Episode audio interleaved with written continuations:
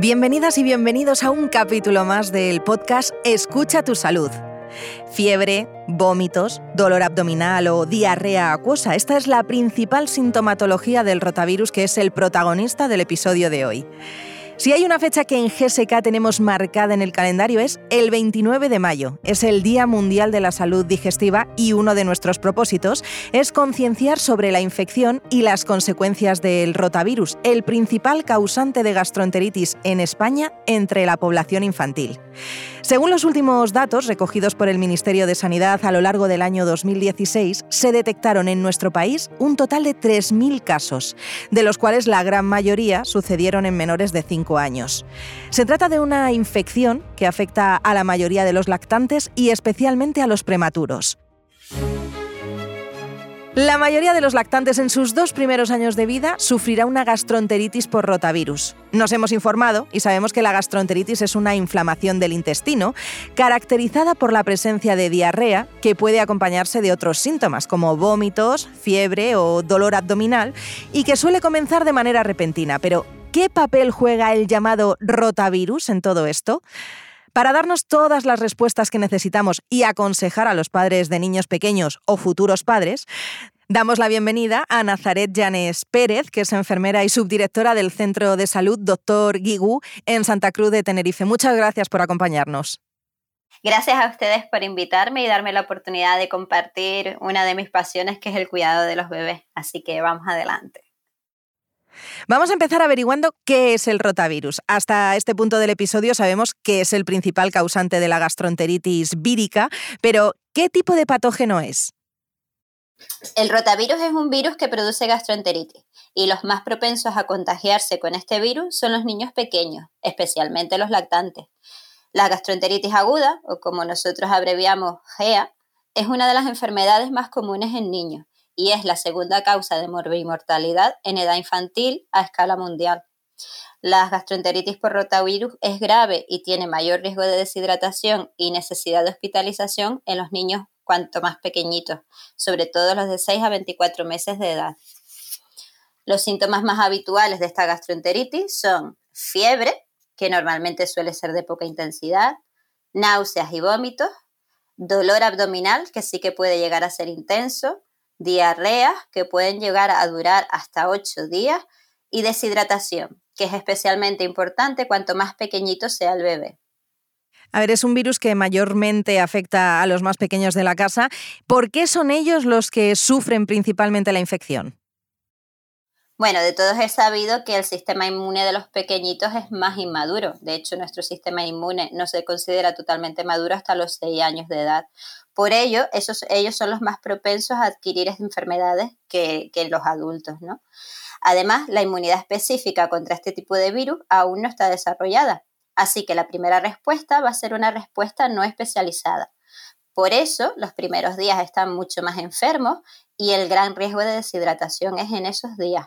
Poco a poco su sistema inmune va respondiendo, va actuando y genera defensas para las infecciones posteriores. Podemos decir que con el paso de los días nuestro sistema inmune va aprendiendo. La gastroenteritis por rotavirus es la principal causa de hospitalización entre otras gastroenteritis agudas. ¿A qué es debido? Como ya hemos comentado, el sistema inmune de los pequeñitos es más inmaduro que el de los adultos y además el principal riesgo en las gastroenteritis por rotavirus es la deshidratación. Es difícil a veces de controlar en casa porque si las diarreas son muy abundantes pueden llegar a ser intensas por más que nosotros tratemos de hidratar al bebé, y no hablo solo de darle agua, este va a seguir perdiendo electrolitos por las heces. Además, si el bebé tiene el dolor abdominal intenso, que dijimos que era uno de los síntomas, o tipo cólico, no va a colaborar a la hora de que nosotros tratemos de administrarle soluciones de hidratación y esto puede conllevar a una situación de gravedad que precisa ingreso. No tiene por qué suceder siempre, pero con frecuencia sucede que eh, más en los bebés que ya de por sí son frágiles. Es cierto que los padres, y más los primerizos, acostumbran a sufrir por cualquier cambio en el comportamiento del bebé, pero ¿cómo percibimos la deshidratación en un niño pequeño? Bueno, yo siempre he dicho, cuando la gente me dice que porque trabajo con niños, y es que los niños son muy sinceros, ¿no? Si el niño está malito, se le ve, se ve que está malito a la distancia. Y en cuanto el niño empieza a mejorar, también se nota. Un bebé deshidratado se puede distinguir perfectamente porque presentará la boca pegajosa o seca. Cuando llora lo hace sin lágrimas o con muy poquitas lágrimas. Los ojos se le ponen como hundidos y se le marca mucho las ojeras. En los bebés pequeñitos, pequeñitos, además, la fontanela en la parte superior de la cabeza puede estar hundida. Orinan menos, notamos que los pañales están más secos que de costumbre, la piel estará muy seca y fría, están irritables y tienden a quedarse dormiditos fácil. Empieza con un llanto muy débil y se van quedando dormiditos con facilidad. También podemos añadir el signo del pliegue, que es simplemente coger un pellizco suave en la zona del dorso de la mano o en, en la barriguita del niño, lo mantenemos durante 5 segundos y al soltarlo debe volver a su lugar rápidamente. Si vemos que la piel se mantiene plegada, pues eso es un signo de deshidratación. Y si nos pasa algo así, ¿de qué manera podemos hidratar y alimentar al bebé? Bueno, si el bebé es pequeñito y cuanto más pequeño es más necesario, lo ideal es acercarnos a un centro sanitario para que le hagan una primera exploración y nos indiquen una pauta de rehidratación oral adecuada al tiempo que tiene el niño. Probablemente nos van a recomendar sueros de rehidratación oral que se encuentran en la farmacia y los hay con diferentes sabores y especificaciones es importante que nosotros utilicemos estas fórmulas que están patentadas, no que le demos cualquier cosa que nos dice alguien para tenerlos hidratados, porque son muy pequeñitos y muy frágiles. Nos van a indicar cómo continuar con la lactancia y las cantidades mínimas que debemos asegurarle al bebé en un periodo de tiempo para que no se deshidrate. También nos van a decir cuáles son los signos de empeoramiento y si sucede alguno de ellos, pues debemos volver rápidamente al centro de salud para que lo vuelvan a valorar porque podría llegar a requerir rehidratación endovenosa. No es recomendable utilizar bebidas energéticas o cualquier otro tipo de sustancia que no sean las específicas para rehidratación oral y para la edad del bebé. Y sobre todo no, no deberíamos usar remedios caseros como limonada alcalina y esas cosas que a veces oímos, ¿no? Ya sabemos qué es el rotavirus y cómo detectar los principales síntomas y signos consecuencia de su infección, pero ¿de qué manera ha podido llegar hasta nuestro bebé? Pues muchas veces y ahora en esta época que nos está tocando vivir, pensamos que con lavarnos las manos ya es suficiente. Pero lamento tener que decir que con el rotavirus no es así de sencillo. Los rotavirus, al contrario que otros muchos virus, eh, son bastante resistentes en el medio ambiente y se pueden transmitir también al entrar en contacto con las heces de algún paciente infectado. El virus puede sobrevivir varias horas en las manos y varios días en superficies sólidas, pues todo lo que tiene que ver con el bebé, ¿no? En los pañales, los juguetes que usan, el lugar donde los cambiamos, en todos esos sitios puede sobrevivir bastante tiempo y se puede transmitir a través de los alimentos o del agua que esté infectada es muy resistente a los desinfectantes químicos y solo se inactiva con concentraciones altas de alcohol, cloro o yodo, que no es lo más habitual que usemos para limpiar. Por lo tanto, la higiene es uno de los puntos importantísimos a nivel de prevención. ¿De qué manera podemos adelantarnos al virus? Bien, como hemos visto, el virus es, muy resistente y puede permanecer bastante tiempo en la superficie, así que realmente debemos extremar las medidas de higiene dentro de casa. Si hay alguien enfermo, intentar que esta persona no toque al bebé. Yo creo que esto hemos aprendido mucho en esta pandemia también, ¿no?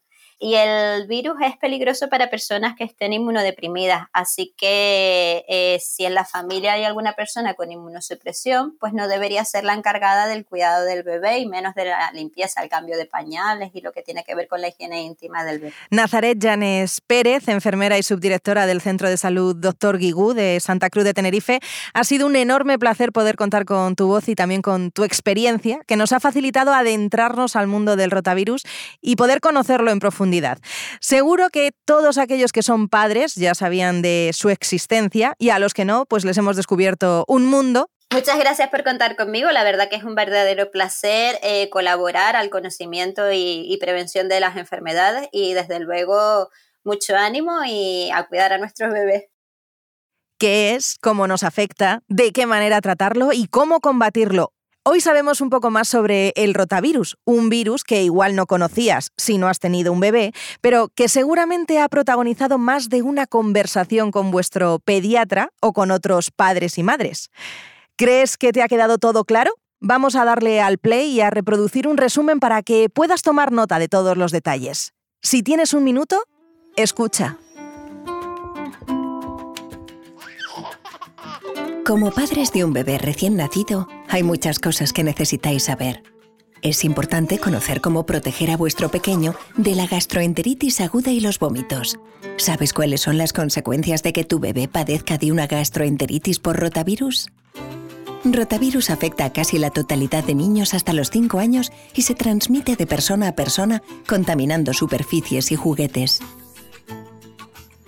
Una vez infectados, los bebés y niños más pequeños estarán en riesgo de sufrir vómitos y diarrea, lo que puede causarles una deshidratación severa que podría llevar a su hospitalización. Consulta a tu pediatra para más información sobre la gastroenteritis por rotavirus.